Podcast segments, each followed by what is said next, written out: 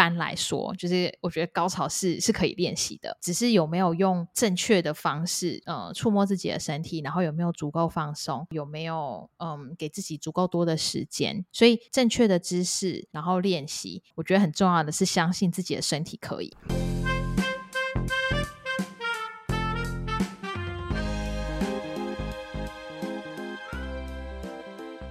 Hello，大家好，我是阿宝。其实性爱不单单只是说可能像抽插，然后舒服这样子，它其实是跟亲密关系以及身体的自我察觉是有关联的。其实是可以透过性去重新找回跟自己身体更多的连结，还有探索更多的可能。所以，我们今天这一集就请到我们的性爱讲师小薇来跟大家做分享。嗨，阿宝，嗨，阿宝的听众，大家好。我是小薇，我目前算是一名性爱讲师，偶尔会开跟性爱，然后还有跟身体有关的工作坊跟课程。自己目前也算是训练中的性爱还有亲密关系的教练，就是 coach、sex coach 这样。所以我目前也有在以一对一个案的方式来呃协助大家去探索。性爱以及嗯亲密关系这个领域的一些主题，一般像我们节目都会探讨说，就是你在成为像性爱讲师之前，就是你或许有什么样的经历或者什么样的契机，会让你可能开始踏入这个领域啊，或者甚至到现在开始当讲师开课程。我自己的经历，我觉得蛮蛮普通的，就是一般人这样开始发生性关系的头几年，我跟自己的性其实蛮陌生的，就是我不太知道自己的身体喜欢什么，然后我也不知道要怎么样去接接触另外一个人的身体，然后也不知道要在信里面怎么样去沟通我喜欢的事情，这样，所以我觉得大致上就是一个在信里面觉得蛮不自在的状态，这样，是因为大概四年多前的时候，我呃那个时候跟我的一个开放式关系的男友开始交往，他是对性一个非常自在然后开放的人，刚开始跟他约会然后认识的时候，我其实就可以感觉到就是。我的性啊，我的渴望，或是我的愉悦，其实是一件很被鼓励的事情。然后，甚至我觉得我自己在跟他互动的过程当中，我会慢慢自己好奇，会想要多去理解，然后多去研究，多去尝试，这样。所以，就是感觉到了一个算是对性相当包容、开放跟鼓励的一个能量场吧。然后，所以就算是这样开启了我自己在这上面的探索。所以，其实我觉得跟很多其他在这个领域。发展的呃，其他伙伴来说，我觉得我算是性启蒙算偏晚，但是有一个就是从性里面非常感到非常不自在到。我其实可以慢慢的去享受自己的身体，享受性，到可以感受到性里面的这个开展带给我生命很多不同丰富的体验的这个过程。嗯，我觉得那个算是一个起点吧。大概在两三年前的时候，就是也算是我的另外一个爱人的鼓励之下，然后我就想说，诶，可以把这一段就是经历啊，或者是一些收获分享给大家。所以我大概在一九年的时候就开始有，嗯，那个时候是跟九楼这个。空间一起合作开课，所以就分享包含开放式关系，然后跟我那时候的第一堂课叫我的第一堂性爱课，这样就是从不同的角度去看性到底是怎么样子。我觉得我开始做这件事的契机，跟当然跟生命经验啊，然后跟就是性跟爱以及亲密关系这个主题，就是超级无敌相关。这样，那这样其实你这样讲，我们也是有点像，因为我们毕竟不像有些可能 maybe 他说是。就什么像性学博士，然后这就可能他们从大学开始，就是可能在研究这方面。但我们都是差不多，也是都是在可能四年前、三四年前左右，然后就是可能透过自身的一些经验跟自己的启蒙之下，才开始做跟这方面领域有关的事情。这样。对啊，我觉得就是一个不能说专家，只能算是在这个过程当中，因为性的这一个通道，就是更加认识自己。那你前面有讲到说，像开放式关系。那些开放式关系啊，是你本来可能早期交往的时候，你就能接受开放式关系吗？还是在你某一任男朋友之下，然后你才就是可能说试着开始展开这个关系？就是你对开放式关系的看法？就是我刚刚讲四年前跟我那一个对象约会，然后到后来在一起的那个过程，就是从那个时候开始的。所以在那之前，我也。我不知道我我那之前有没有听过，应该有吧，但是可能跟这个概念很陌生、不熟悉，然后我也没有特别的兴趣，是因为他有兴趣，所以我才想说，哎，那我们可以来了解一下下这样，因为那样才开始的。那你的开放式关系是说只有身体上吗？还是像你会把爱分给不同的人这样子，就是有不同的爱人？那个时候的我们算是蛮有意识的，想要尝试没有太多规则的一个关系。很天真的我们，但反正呢，我们那时候就是呃，可以跟其他人发生关性关系，然后可能也可以跟其他人约会，然后甚至到我后来同时爱上其他人，然后或者是嗯，对，就是基本上都就是都可以这样，嗯。那到你像你现在。自己也都是继续实践，就是开放式关系嘛？还是会因为说可能伴侣他自己的想法，然后去配合他？例如说，假如说可能伴侣他不能接受，那你的话也会配合他说，那就是跟你在一起，我就不要开放式关系这样。嗯，我自己觉得，我到了后面这阵子，就是我现在我觉得比较像是算是单身，但我有一个就是爱人这样。然后，但是我们因为他大部分时间就是不在台湾，所以我我现在的状态就是。是嗯，算是蛮开放，但是我自己觉得进入一个比较平衡的状态，就是我没有特别一定要这样或是那样。我自己也蛮好奇，就是其实觉得如果遇到在其他方面跟我的想法很接近的价值观很接近的人，然后但是他希望用就是一对一的方式交往，我觉得我也不会排斥这样。嗯，就我自己觉得我没有现在现在的我没有一定要。这样或是那样，不过我之前是很常遇到，就是我说起来可能就是觉得很简单，但其实要有办法进行这个讨论，然后去有意识的选说我们要选开放式还是我们要选一对一，其实对有些没有接触过开放式关系的人来说也是非常困难，就是光是要进行这个讨论，对有些人来说会是非常 triggering，然后很。很不舒服的一个主题，所以这真的就是，嗯，不是对所有人来说要进行这个讨论都这么容易的。以你就是可能像这四年多的经历，到你后来开课，跟你有可能也许做一对一的咨询啊，这些在你心中，就是这段经历带给你，你认为说在你心里面情欲它是一个怎样的样貌？我觉得情欲它就是我们每个人在谈到性、谈到身体、谈到关系里面的一种表达。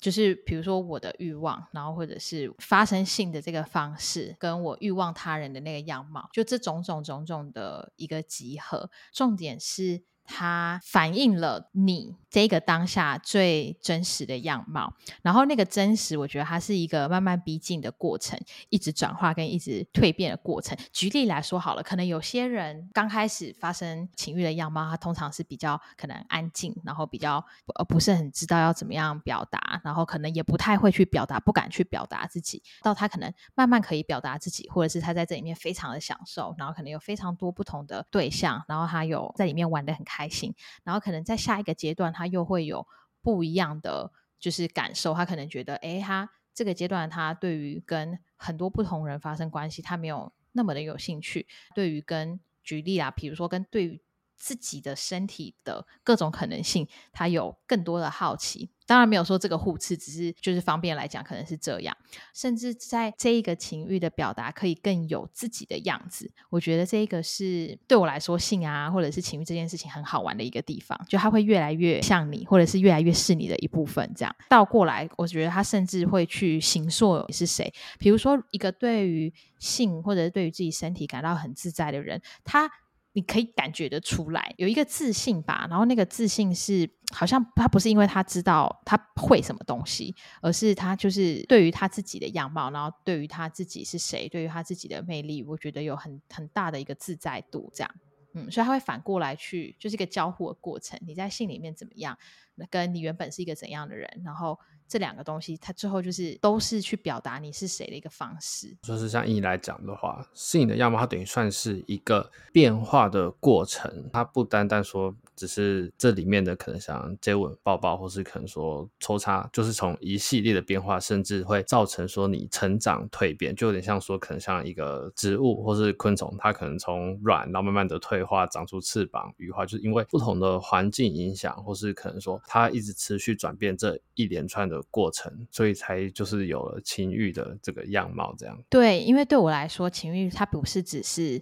我们刚刚讲的那些事情而已，它不是只是。技巧，不是只是动作，不是体位，不是有没有做前戏的问题，它很多跟我们的生命的阶段发展的状态，然后有很多的关系，就它跟我们的生命是很相关的。然后这是第一个，就是它跟我们的生命阶段，跟我们当下怎么表达自己，然后多自在的表达自己有关。第二个，它也跟我们跟谁一起互动有关。所以我跟这个人的性，一定跟我跟那个人的性不一样，甚至我在这里面可以感觉到自己，跟我在那里面感觉到自己，又会有点。稍稍的不同，然后所以这就是这个关系盛装了它，它像一个容器，它装了一个水，然后那个水有它的那个形状，另外一个装了另外一个，还有另外一个形状，可是它都是同一个水这样。但我觉得那个那个水它就是一个活的，它就是一个动态，一直在一直在变化，包含你跟这个人的性，它也回过来改变你。你认为在这个情欲的过程中啊，一个人他要掌控自己的自主性吗？因为其实像很多往往都是会比较去顾虑另一半的感受。那你觉得说就是掌握自主性在这个过程中是蛮重要的吗？我觉得这是一个很有趣的问题，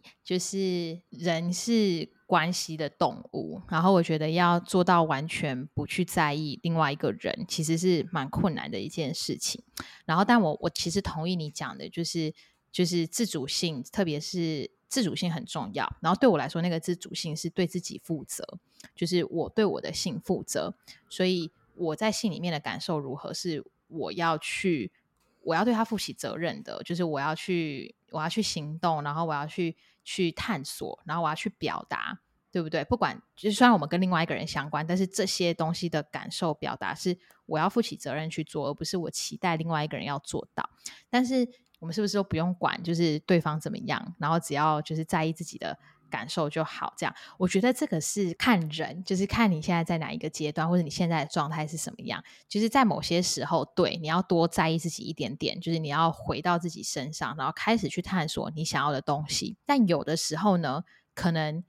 你去在意对方的感受，到了一个很。炉火纯青的境界的时候，他会给你一种自信，然后那个自信他会回来喂养你，然后可能帮助你去开启你跟你自己的认识。这样，就就假如就是哦，一个在性里面很知道怎么样让对方开心的人，他会有一个自信。然后我猜那个自信可能在某些条件下，他可以回过来灌溉，然后让你开始去想要找到你对你自己身体的一个自主性。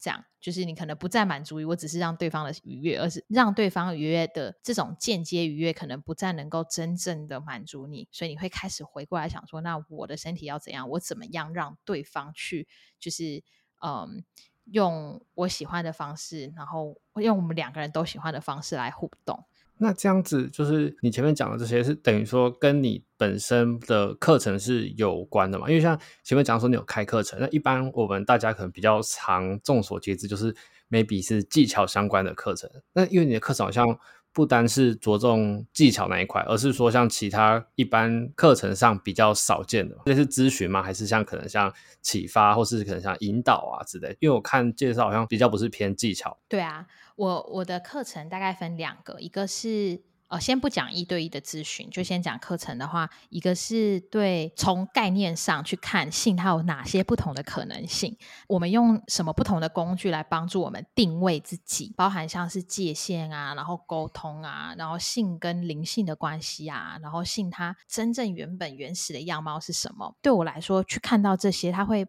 帮助我们转换那个视野，就是我可能不再用我们原本很局限、社会很局限的那个方式去看见性，因为我觉得原本一般我们接触性的那个视角，它其实是非常狭窄的，然后它承载了某些特定的视角，然后我觉得那个视角没有办法让所有人在里面感觉到自在，然后感觉到那个东西性是他自己的。他会觉得我可能要符合某个期待、某个样貌，然后那个才是性，然后所有不不像的，好像我哪里有问题这样。所以我觉得回到一个很原始的，就是比较开放一点点的视角吧。每个人在里面试着去找到那性对我来说是什么。另外一堂课，它就是。跟身体有关，它就是在身体的层次，我们怎么样去接触自己的身体，跟自己的身体做爱，这样，所以它就会跟就是我们看，嗯，比如说其他的一些课程比较不一样的地方，就是这个，因为为什么？因为就是已经有人开啦，然后也是因为我觉得。就是嗯，我们需要多元不同的视野来看待性这件事情。就是有些人可以在性技巧里面得到很多的培力，然后他感觉到自己就做得很好，然后我觉得这很棒。然后有些人他可能需要回来，就是去。建立他跟他自己身体关系的连接，他可以达到的效果就真的很多。他当然包含了，就是我怎么样让性生活更好，因为你知道你自己要什么，然后你会有一个你跟你自己身身体很连接的一个气场。当你觉得性这件事情你是自在的，你要再去学技巧什么，你的身体就不会有那么多的抗拒，因为你基本上是对这件事情是开放，你是想要探索的。所以我觉得就是相辅相成的，就是有很多不同的工具，然后。呃，每个人去看他现在这个生命阶段，然后他觉得最能够去帮助自己表达他自己，用他想要的方式表达自己性的那些工具有哪些？其实就是也没有好或不好，就只是说每个人去踏入这个领域，他一开始接触的东西，假如说可能 maybe 他是从技巧开始去踏入性这个领域，或是说可能从看 A 片，然后而去进入了性这个领域，其实没有所谓好或不好，它只是一个引导你踏上这条路的一个开头而已。对啊，然后它会一直变化，然后像我自己也觉得，哎，我一开始原本教课很想教大家就是怎么口交这样，然后。然后甚至那时候爱人也是这样鼓励我，然后想说啊，好好，我来做这件事。然后后来发现，嗯，已经有人在做啦。也是我在就是继续研读跟学习的过程当中，才发现就是哦，有性有很多其他的面向，其实是非常吸引我的。我觉得最吸引我的部分是怎么透过这个，慢慢的回到自己的力量当中，不管是透过界限的理清啊，或是。就是自己渴望的一个 claim，叫怎么讲？宣宣誓吗？拥有你的渴望，表达你的渴望。我觉得那个种种的指向都，重点都还是回到自己身上的力量，然后去真实的表达自己。这样，那就是以你的课程来讲的话，会适合怎样的人？或是说，带你遇过这些可能上你课的案例，他们是会有怎样的情况而去选择，就是寻找你开始就是上这些课程？当然很多不同的原因啦，然后我我发现蛮多人是想要跟自己的身体有更好的连接，想要更加爱自己的身体，或是广义一点就是更加爱自己，然后所以他们会来上这个课。这样有一些也是想要跟伴侣的性就是有更好的连接。其实我觉得大致上啦，可以分成几种，就是希望可以有更好的性的体验，然后希望自己就是可以更欣赏自己，或者是更跟自己的性魅力。连接这样，然后最后就是跟自己的身体，就是可以有更好的关系。那像一般可能女生就是最好奇的就是关于高潮的问题，因为像高潮的话来讲，你觉得是有办法可以去透过练习而达到高潮的吗？我觉得可以。然后，但我们的课程目前这个阶段还没有就是非常强调这件事情。但我要说，就是 in general，就是一般来说，就是我觉得高潮是是可以练习的。然后。只是有没有用正确的方式，就是呃触摸自己的身体，然后有没有足够放松，有没有嗯给自己足够多的时间，所以正确的姿势。然后练习，我觉得很重要的是相信自己的身体可以，因为科学上面的研究就是大多数人，就就几乎所有人就是都是可以的，嗯，所以我觉得重新相信自己的这个能力，对自己的身体有信心，愿意去付出一些努力，开始练习，然后享受那个过程，我觉得是是可以发生，而且它会有非常多不一样的不同层次的体验，可能原本已经可以体验到高潮，然后你可以透过不同的。方式，比如说呼吸呀、啊，然后比如说身体的动作啊，然后比如说各种去扩大你的那个高潮的感受。如果要速成的话，就是呃，也有比如说按摩棒嘛，可是 按摩棒可能会对有些人来说可能太过刺激，然后所以就也不一定，就是方法真的有很多。对，像有些人就觉得说，哎，玩具对他来讲就是可能 maybe 太过刺激，而不是说，哎，像人家讲的就是，哎，什么会舒服？但那我觉得说，是因为说你没有说可能循序渐进来，你一开始就是想要说，可能 maybe 开到最强，直接贴在那个点上面去达到你想要的。对对对，所以所以就是，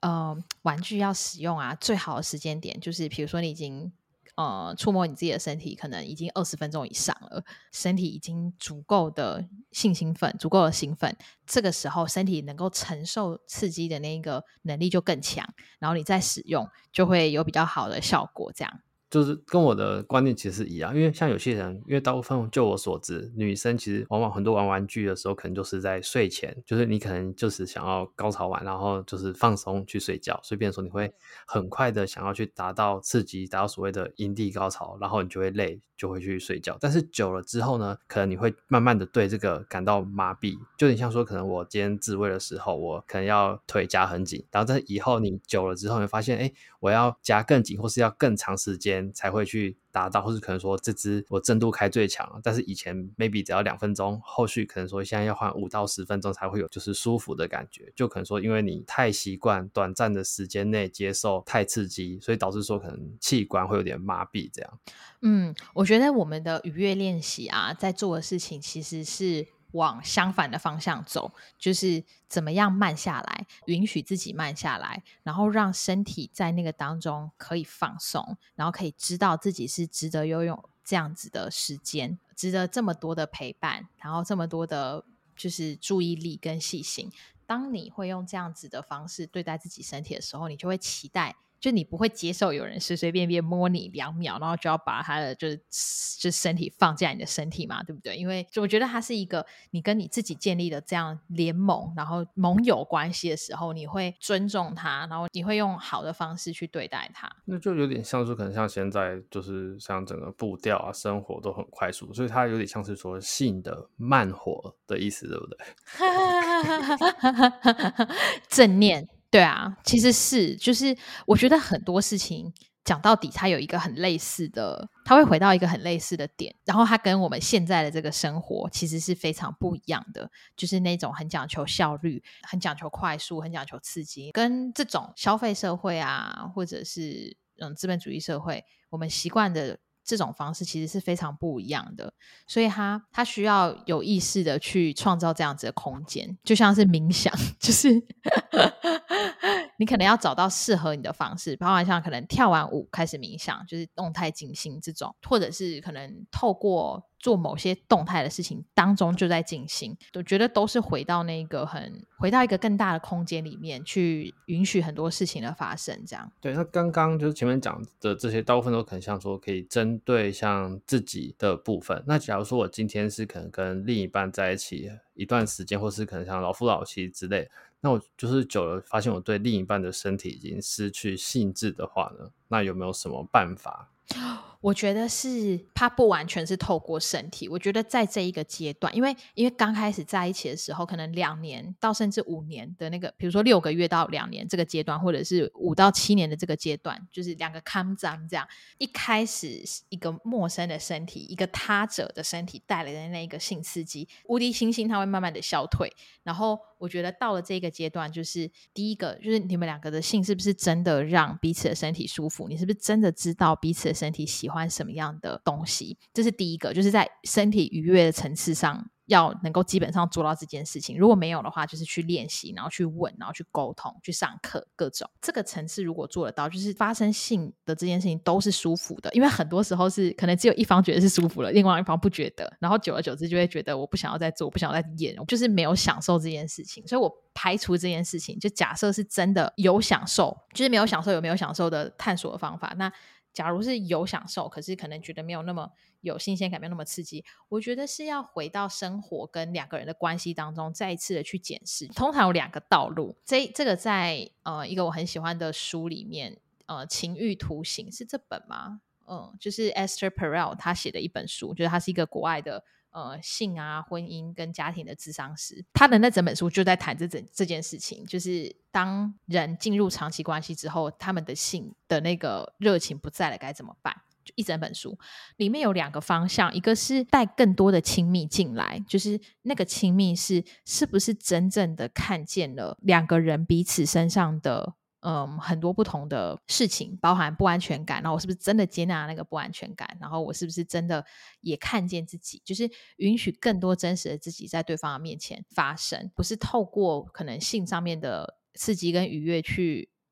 好像那个就是那个就是亲密了。就是这是第一个，第一个途径就是更多真实的亲密。第二个途径反而是拉出一些些的空间，就是再去看到，就是两个人，因为两个人到这个阶段可能已经很像。一体了，所以反而是再去那个拉出那个空间去看，说你是一个怎么样的人，你不认我不认识你的那些部分还有哪些，然后我怎么样重新用一个他者的角度去欣赏你，然后我觉得他会带多一点点的，就是刺激进来。我觉得就是看你缺少的是什么，然后你可以往那个方向去。去去尝试这样，这个算是比较更多不同的方式去尝试。因为像有些可能 maybe 他想说，哦，那我今天特别穿了什么暴露低胸，或者什么穿一些情趣的衣服，想要吸引我的老公，但是他还是依旧对我好像也是兴致缺缺这样。所以或许说可以试着像刚刚小薇老师讲的，从不同的生活层次、亲密关系去做改善，再去找到说你们之间还没有去发现的那一块这样。对，因为就算你穿。那个衣服总有一天会被穿完，然后甚至有些人是，就是比如说在彼此身边可能都裸体，这样裸到裸体都没有那种就是神秘感了，这样，所以反而这时候你可能要穿更多的衣服回来。我要讲的是，性里面其实有很多我们没有看到的东西，它不是只有跟性有关，就是很多性里面遇到的问题，其实跟比如说自我价值感。我觉得我值不值得？我对对方的感受是什么？然后我是不是真的可以去表达一些很困难的事情？包含我可能觉得我有哪些部分没有得到满足，然后那个那个满足可能通常以前我都靠被渴望来感受到，然后现在没有那个被强烈渴望的时候，我就觉得若有所就是畅有所思这样。其实它里面有很多不同，它是一个蛮复杂的。事情，但是那个复杂跟那个问题其实是一个邀请，就是邀请我们去看到生命当中有哪些部分可以需要我们多一点点的关注。走进那一条路之后，我们会看到更多不同的自己，看到不同的对方，然后我们的关系会变得更加的丰富。这样就是像你可能想接触过这么多的人，课程也好，或是个案咨询，那么什么比较特别的个案可以跟我们分享一下？哦，我想到一个呃，可以让我分享的一个例子，然后我觉得这个例子很好的去说明了，就是我们的课程在上什么，或者性这件事情是什么这样。因为我们课堂上会引导大家去接触自己的身体，然后用我刚刚讲比较慢的方式。有一次就回馈写讯息来让我知道说，他一直以来他的那个就是嗯阴部其实都是非常非常紧张的，然后做了各种。各种的事情都没有办法改善，就是比如说去针灸、推拿、按摩各种之类的，就是都没有办法去嗯获得改善。然后，但是他在课程引导的过程当中，他就那个部分真的就放松了。在那个放松的过程当中，他得到一个讯息，就是身体之所以这么紧张，是因为以前常常就是尿床，害怕尿床，然后会被妈妈骂这样，所以他的身体就是一直去缩紧，不要犯错这样。然后这个潜意识啊，害怕被骂的这个。概念就是停在身体里非常非常久，可能二三十年吧，一直有一个张力没有办法去释放，然后直到他主动去接触身体，然后他提供身体一个安全感之后，身体就居然就放松了。这是之前任何外力的方法没有办法做到的事情。可是你只要给身体正确的安全感，对，他就他就放松了。然后一个卡住这么多年的东西，他终于知道为什么。他就是很完美的去说明了，就是到底这个工作他可以做到什么样的事情，就是。它不是只可以让我们感觉到很愉悦，这样。我等下可以讲另外一个例子，那个是我自己自身的例子。但我觉得这个是一个很经典的，就是哦，我们的身体原来有这么多的讯息，然后它卡住的那些地方，我们怎么样去把它们透过给予安全感，然后透过了解，然后整合回我们的生命经验当中，这样。那另一个就是你刚刚有提到说你那个自身的例子。哦，就是我我自己之前在 IG 上面有分享过，就是有一次，就是我跟一个我觉得不算是特别会触摸我的人，就我们去泡温泉这样。呃，他一开始就是不不知道怎么摸我，我也就嗯悻悻然的去泡温泉这样。然后泡完温泉回来，我就是躺在床上，然后感觉自己的身体就进入了一个就跟自己的身体的感官连接，然后哦感觉很舒服啊，各种听音乐啊什么的。他就是一个很我没有特别在做什么或怎么样，我就是享受感。觉自己的身体，他就在旁边很安静的看着，然后看着看着，我忘了是他问我说他可不可以帮我的身体按摩，好像是他这样问我，然后我就说可以，知道吗？超神奇，他就突然，他突然就知道怎么摸我身体，而且大概原本从三三分跳到八点五分到九分，这样就是他突然完全的可以用我喜欢的方式触摸我，这样我就知道哦，那真的不是他本来会的事情。然后我也没有用嘴巴跟他讲，但是他就是一个，当你进到你身体的韵律里面，当另外一个人真的有在听，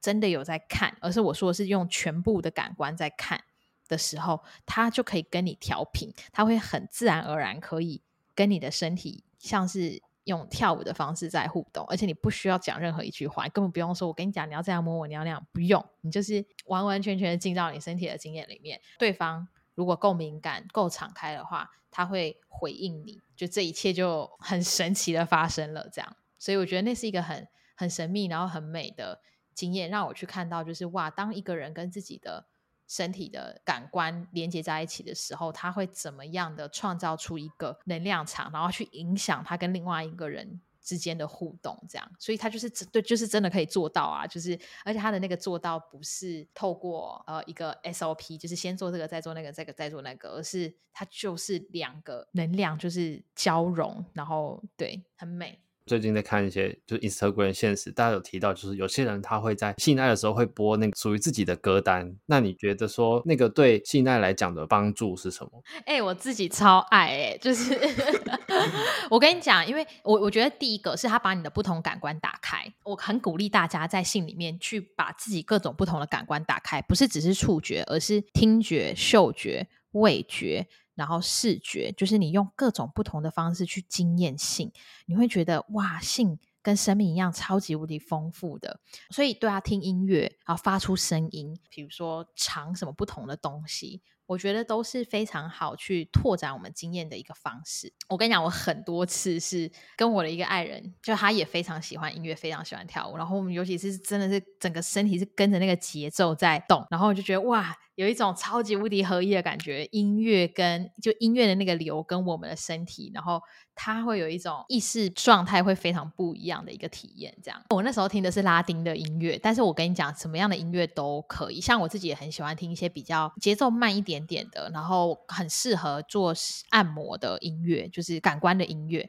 然后有的时候也很喜欢听再 chill 一点点、轻快一点点的音乐，它会让我的性里面好玩的那个部分出来。所以我觉得就是哎，不一样音乐会召唤不一样的状态，这样。所以你看，我们一开始在讲情欲的样貌嘛，它就是一个很流动啊，就是随着你，你光是放什么音乐，你跟谁在一起，你现在在哪一个生命阶段，你今天想要表现怎样，它都完全的不一样。节目的最后，小薇老师有什么想要传达给我们的听众朋友呢？我觉得如果可以的话，我希望邀请大家，就是在对自己的性有更多的好奇，然后更多的探索，在那个过程当中，允许他去带领你，带领我们去认识不同面向的自己。然后我觉得它会是一个很很美好的旅程。对，如果你允许的话，宣传一下，就是嗯，十月预计大概十月初、十月中的时候，会在女人迷那边开。跟自己做爱的课程，九月八号跟女人迷一起合作设计的牌卡也会开始销售，这样，所以